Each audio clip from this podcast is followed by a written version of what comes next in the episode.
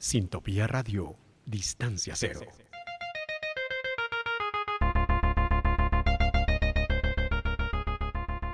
Reciba el fin de semana bien informado, Con Rubik, choque informativo. donde las noticias son más fáciles de entender.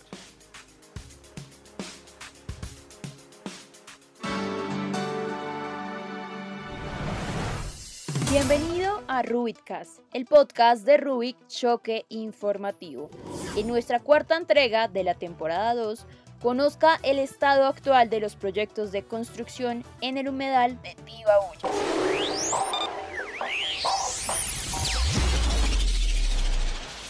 El POT, Plan de Ordenamiento Territorial de la Alcaldía de Enrique Peñalosa del periodo 2016 a 2019, dejó estipulado proyectos de intervención en el humedal de Tibabuyes, que en la actualidad han sido un gran dolor de cabeza por ir en contra de la normativa que cobija la protección y conservación de los humedales.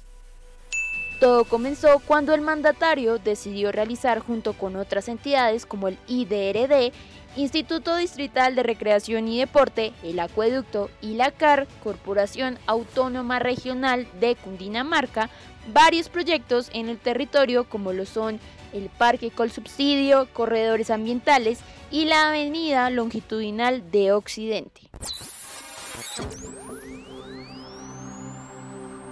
Según el decreto 2811 de 1974, se debe priorizar el cuidado de los ecosistemas.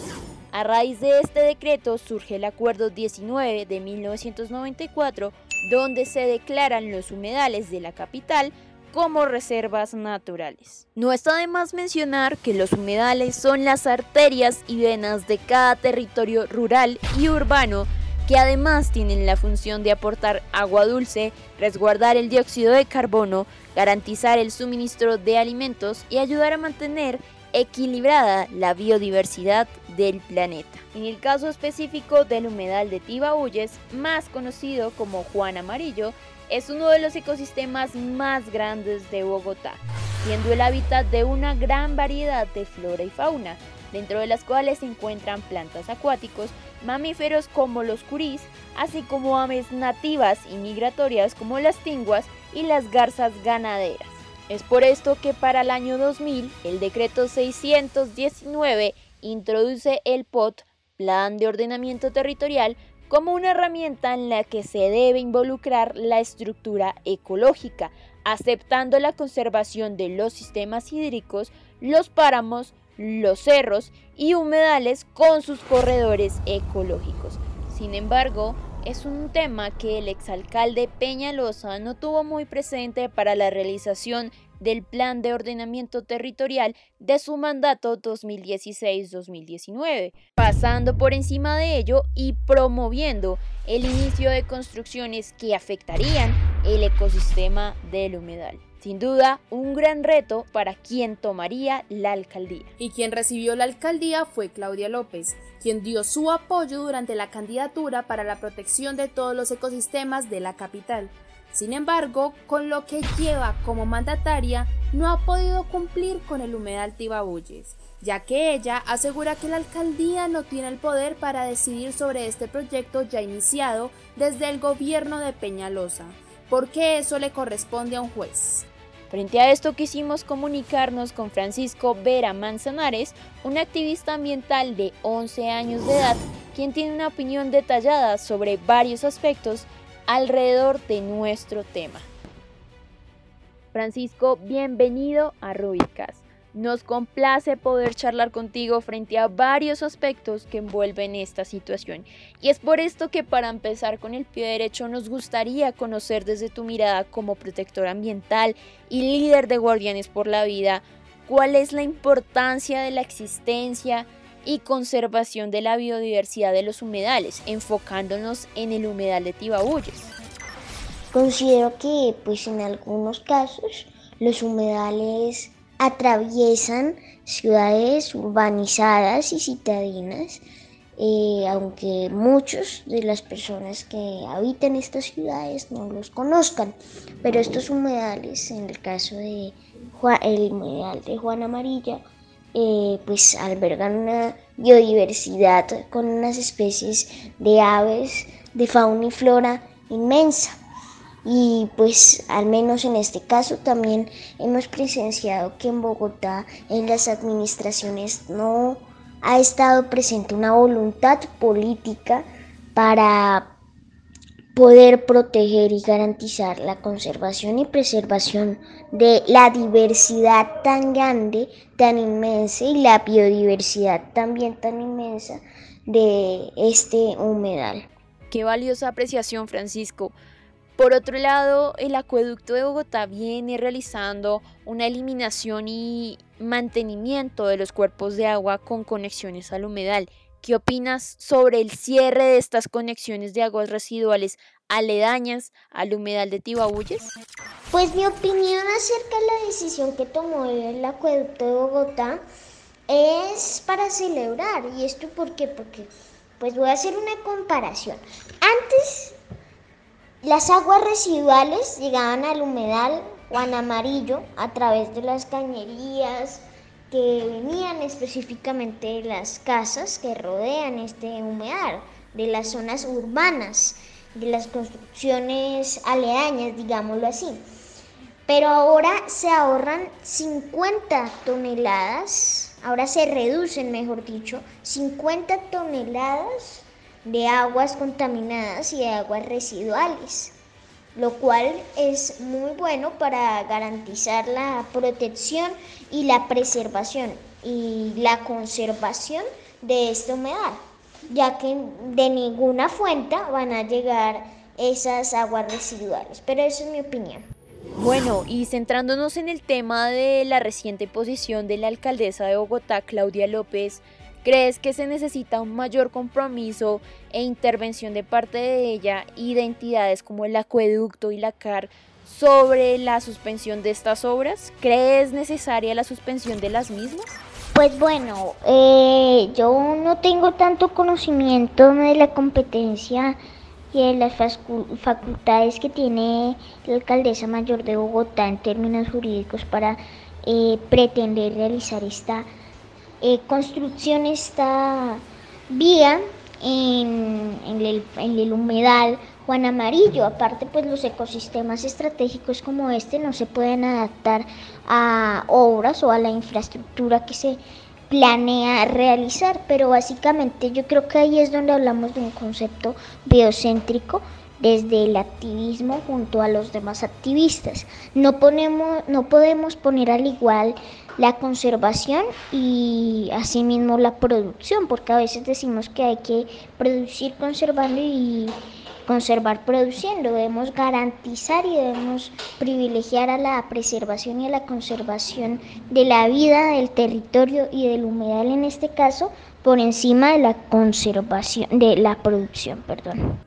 Bueno, también me gustaría comentarte antes de finalizar que en los últimos días varios jóvenes ambientalistas han convocado a manifestaciones pacíficas para pedir un mayor compromiso del Estado y del distrito frente al cuidado y la protección de los humedales. ¿Qué reflexión harías a esos jóvenes que aún no se toman la palabra para pedir acciones pertinentes frente a esta situación? El mensaje a los niños y a los jóvenes para que se unan a esta causa en defensa de la vida, del territorio, del ambiente y de unas causas justas y dignas eh, es a que lo hagan primero con conciencia y con corazón. Yo creo que no es tanto de convencer a las personas, ni a los niños, ni a los jóvenes, es de que ellos se motiven a generar curiosidad en ellos mismos para traer conocimiento a ellos.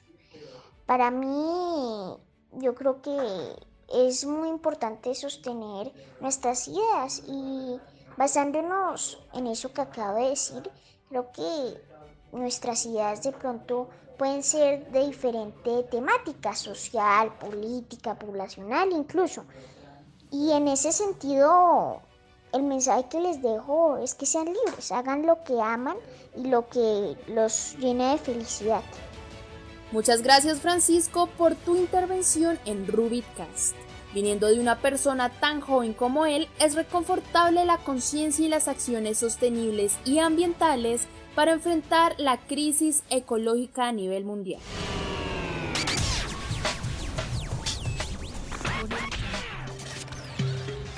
Pero todo se empieza desde lo más cercano de casa. Es por ello que la comunidad de Ingativá y Suba vienen exigiendo la detención de las obras hace más de cuatro años, conscientes del impacto negativo para la calidad de vida, la fauna y la flora y por supuesto para la ciudad y la sostenibilidad ambiental, uniendo fuerzas basándose en la constitución y los derechos de los humedales como patrimonio humano según el decreto 190 del 2004, el cual declaró que los humedales son el sistema de áreas protegidas del Distrito Capital. Se realizaron marchas pacíficas, tuiteatones y charlas comunitarias de educación ambiental y apropiación territorial, además de actividades para la defensa ambiental. Sin embargo, el proyecto del IDRD culminó Hablo del Parque Recreo Deportivo. Sin importar los avances de construcción, la comunidad sigue luchando legalmente por la detención definitiva de toda obra que afecte el ecosistema. Los frutos se dieron hace poco, ya que la Secretaría de Ambiente visitó y realizó seguimientos a la obra y la suspendieron temporalmente, ya que la construcción no contaba con algunos permisos ambientales por lo que la Secretaría selló algunos tramos del proyecto. Finalmente, la entidad aseguró, abro comillas, esta revisión de las obras continuará. Una vez terminadas las diligencias, la autoridad ambiental cuenta con tres días hábiles para la legalización de las medidas, mediante acto administrativo y posteriormente se informará a la opinión pública. En Rubik nos contactamos con Juan Pablo Pedraza, habitante de Ciudadela con subsidio, barrio aledaño al humedal. Él ha estado encabezando la lucha de protección al Tibabuyes. Juan Pablo, bienvenido a Rubicast. Cuéntenos, ¿cuándo empezó la lucha para la protección del humedal Tibabuyes? Hace cinco años. Es una conexión entre el humedal Tibaguya y el humedal Tibauyes. Tiene una extensión de más de 222 hectáreas. Es el humedal más grande de, la ciudad de Bogotá. Alberga pues especies eh, endémicas, especies de aves migratorias. Tiene una protección internacional Ramsar. Eh, se une con, con el humedal Tibaguya en esa misma defensa, en esa misma protección, el cual el humedal Tibabuya pues fue destruido a su, prácticamente a su totalidad. Entonces arranca eh, la defensa del humedal Tibabuyes y el Tibaguya y de ahí nacen las huertas comunitarias que, que, vemos hoy en día en el barrio como, como método de resistencia a esa, a esa destrucción de, la, de toda la estructura ecológica principal. ¿Cuáles fueron las medidas y pasos constitucionales y judiciales para evitar los proyectos del POT de Peñalosa?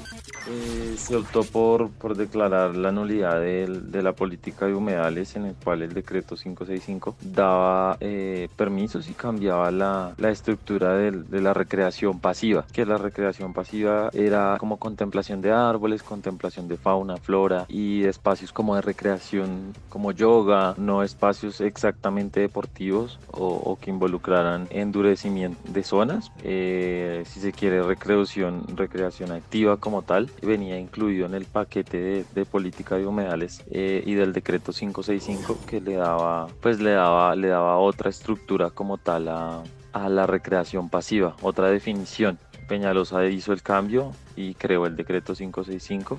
Eh, eso salió activo más o menos en el año 2017 y permitió que en ese mismo año y en el 2018 comenzaran las obras de, de endurecimiento en el humedal Tibaguya y en el humedal Tibabuya. Entonces se optó desde una demanda a ese decreto darlo como nulo con el juez décimo administrativo de Cundinamarca y salió a favor de la política de humedales, salió a favor de que no era consecuente ese decreto y que no hubo una buena socialización. No existió una socialización y un derecho a la participación ciudadana por parte de la comunidad. No se contempló cuando hicieron ese decreto 565, no se contempló la participación ciudadana, como lo mencionaba, y pues es un derecho constitucional y eh, se pasó por encima de la constitución eh, y el juez administrativo dio nulidad a ese decreto que daba pues opciones de endurecer, de abrir espacios no solamente para recreación, sino para comercio dentro del humedal, poder construir puentes como lo que vemos ahorita con los puentes de conexión entre Lisboa y Ciudadela con subsidio. Permite muchas cosas, abre las puertas al cemento realmente. En este momento ya se han inyectado más de 20 mil eh, toneladas de cemento dentro del humedal para poder permitir la, la construcción de, de, miradores dentro del humedal eh, y poder conectar con ese puente Lisboa y Engativá de una manera ilegal y, y realmente sin estudios, como lo vemos en, en todas las situaciones de este país, de la ciudad, sin estudios, quieren hacer las cosas eh, con contratistas y esos contratistas necesitan terminar la obra porque son sus intereses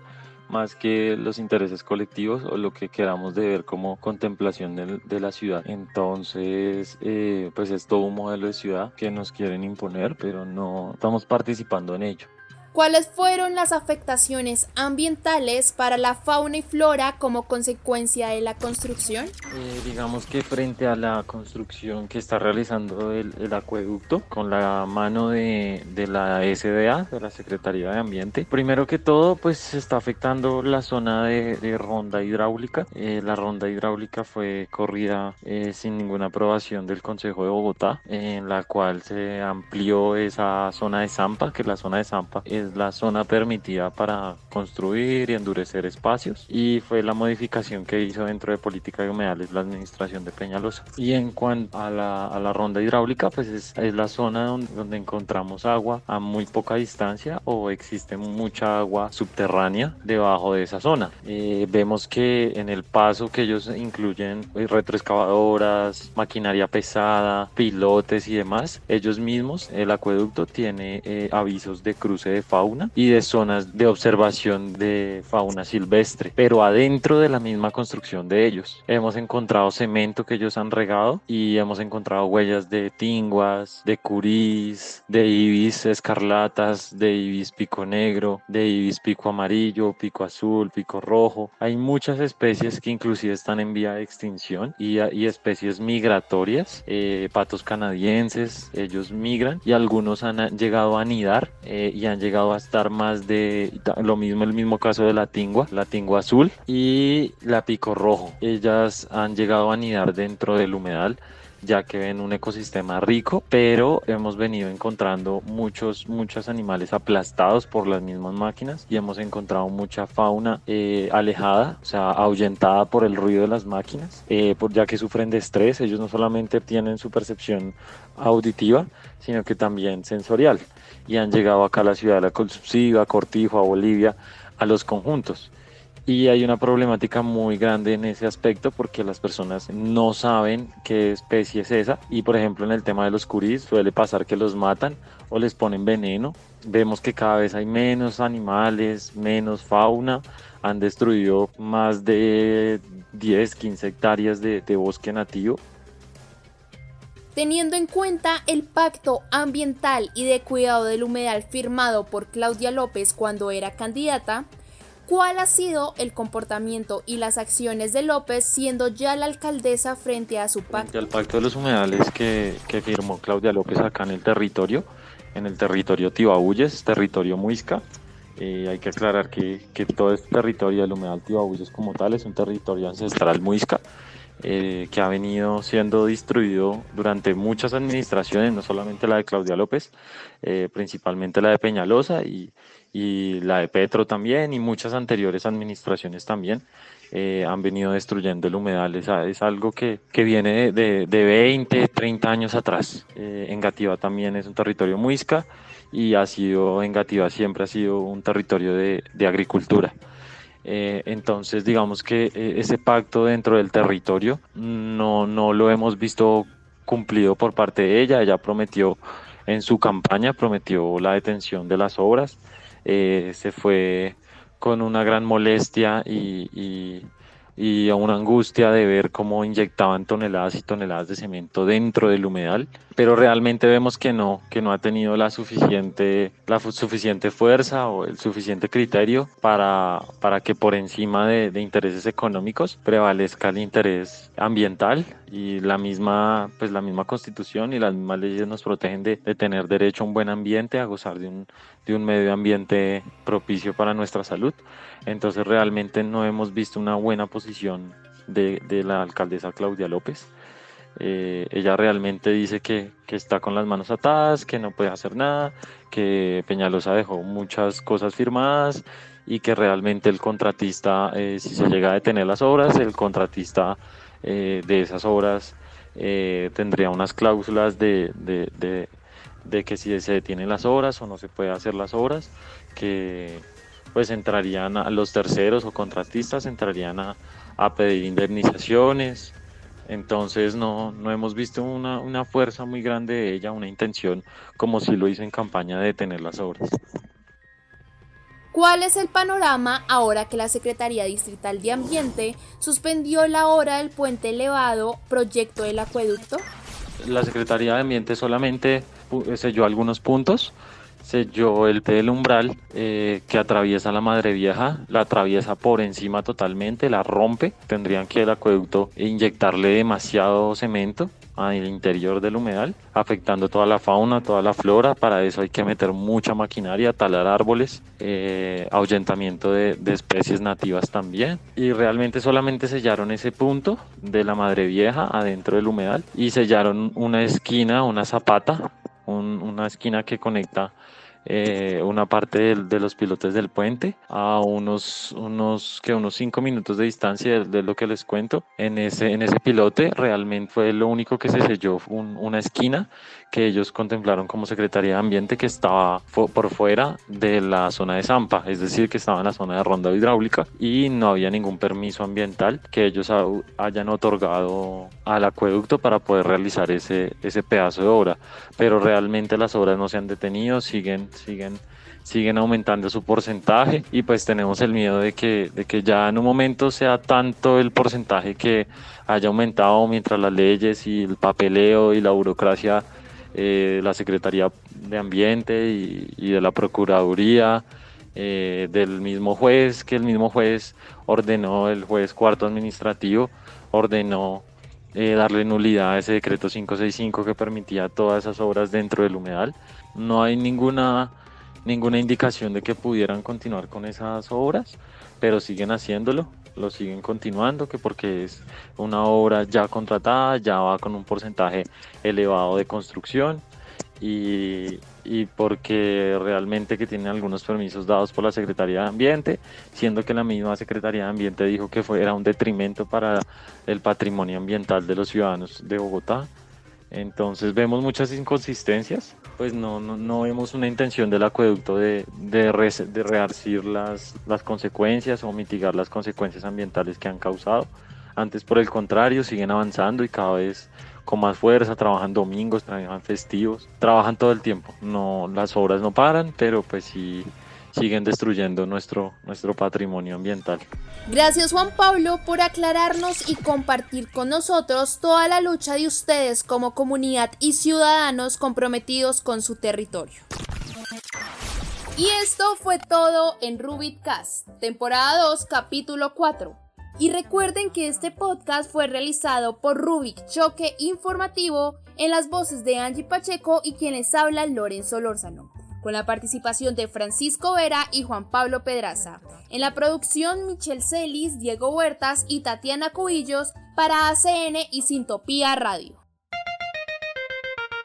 Ahora recibirá el fin de semana bien informado. Esto fue Rubik, Choque Informativo. Donde las noticias son más fáciles de entender.